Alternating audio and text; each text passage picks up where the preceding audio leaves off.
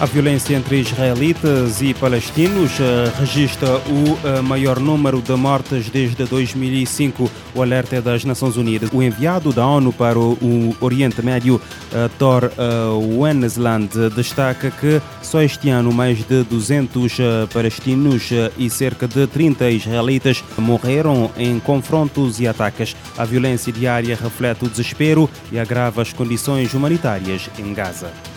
Neste ano, mais de 200 palestinos e cerca de 30 israelenses foram mortos em manifestações, confrontos, operações militares, ataques e outros incidentes.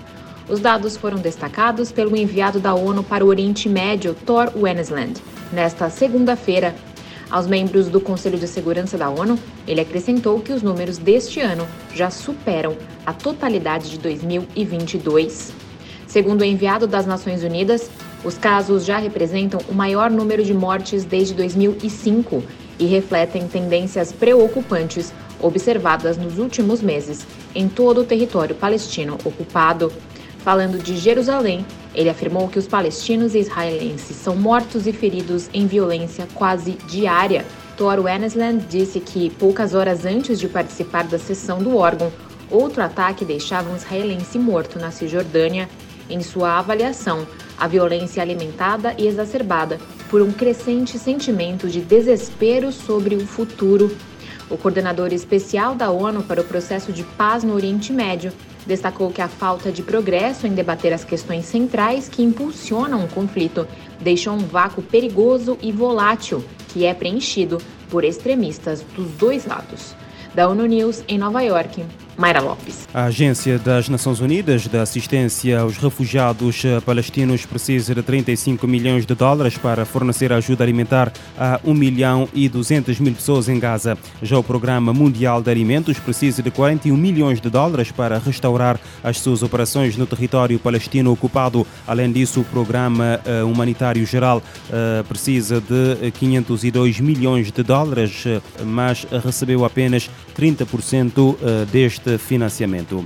Uma criança morreu eh, e um adulto ficou ferido em Nimes, sudeste de França, depois do veículo em que circulavam ter uh, sido atingido uh, por disparos de arma de fogo. Informação avançada pelas autoridades, admitindo tratar-se de um ajuste de contas. A polícia francesa indica que o ataque pode ter sido levado a cabo no âmbito de conflitos entre grupos ligados ao tráfico de estupefacientes. Os disparos foram registrados na noite de segunda-feira no bairro de uh, Pissevine, um local conhecido conhecido como cenário habitual de tráfico de drogas em Nimes, onde eh, já ocorreram outros atos de violência.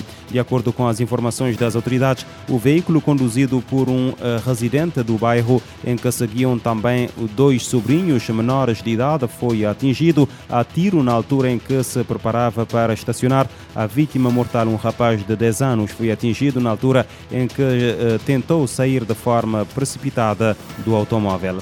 Em Portugal, o homem que agrediu e matou o irmão com uma arma branca durante um desacato ocorrido no sábado na zona de uh, Contumil, uh, no Porto, ficou em prisão preventiva em ala psiquiátrica. Fonte da Polícia Judiciária adiantou à Lusa que o arguído de 47 anos foi sujeito a primeiro interrogatório judicial no Tribunal de Instrução Criminal do Porto e de que, que decretou como medida de coação a prisão preventiva com uh, internamento em ala psiquiátrica de estabelecimento uh, prisional. No sábado, fonte da PSP do Porto explicou que cerca das 20 horas local uh, desse dia, as autoridades foram chamadas à rua Engenheiro Pedro Inácio Lopes devido a uma situação de agressão entre dois irmãos em que a vítima seria um homem de 55 anos que foi agredido pelo irmão de 47 com uma arma branca, causando-lhe a morte.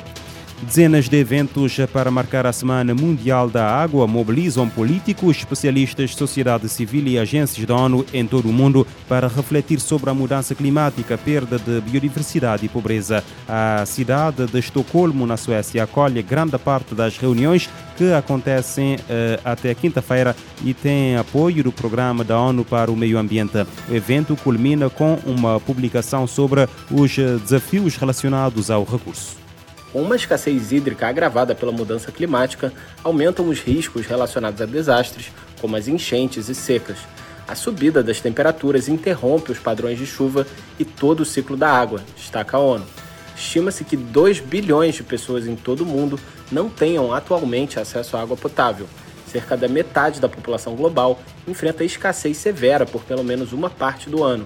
De acordo com as Nações Unidas, esses números poderão subir em meio às mudanças climáticas e ao crescimento populacional.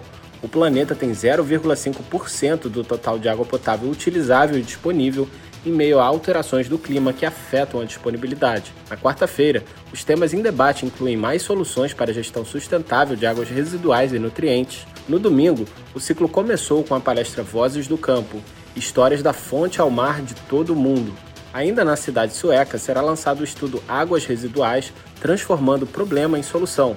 Também será realizado um debate intitulado Água, a fonte da futura sustentabilidade social.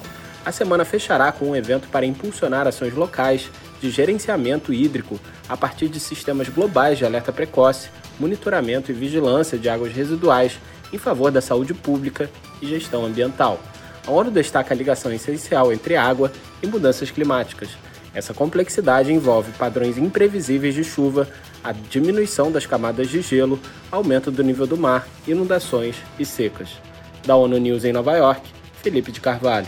Nos últimos 20 anos ocorreu uma queda de 1% da água armazenada na superfície terrestre ao ano, incluindo pela umidade do solo, pela neve e pelo gelo. A situação teve grande reflexo em vários aspectos e ações para a segurança hídrica. A subida do nível do mar agrava a sanalização das águas subterrâneas, diminuindo a disponibilidade de água doce para humanos e os ecossistemas nas áreas costeiras.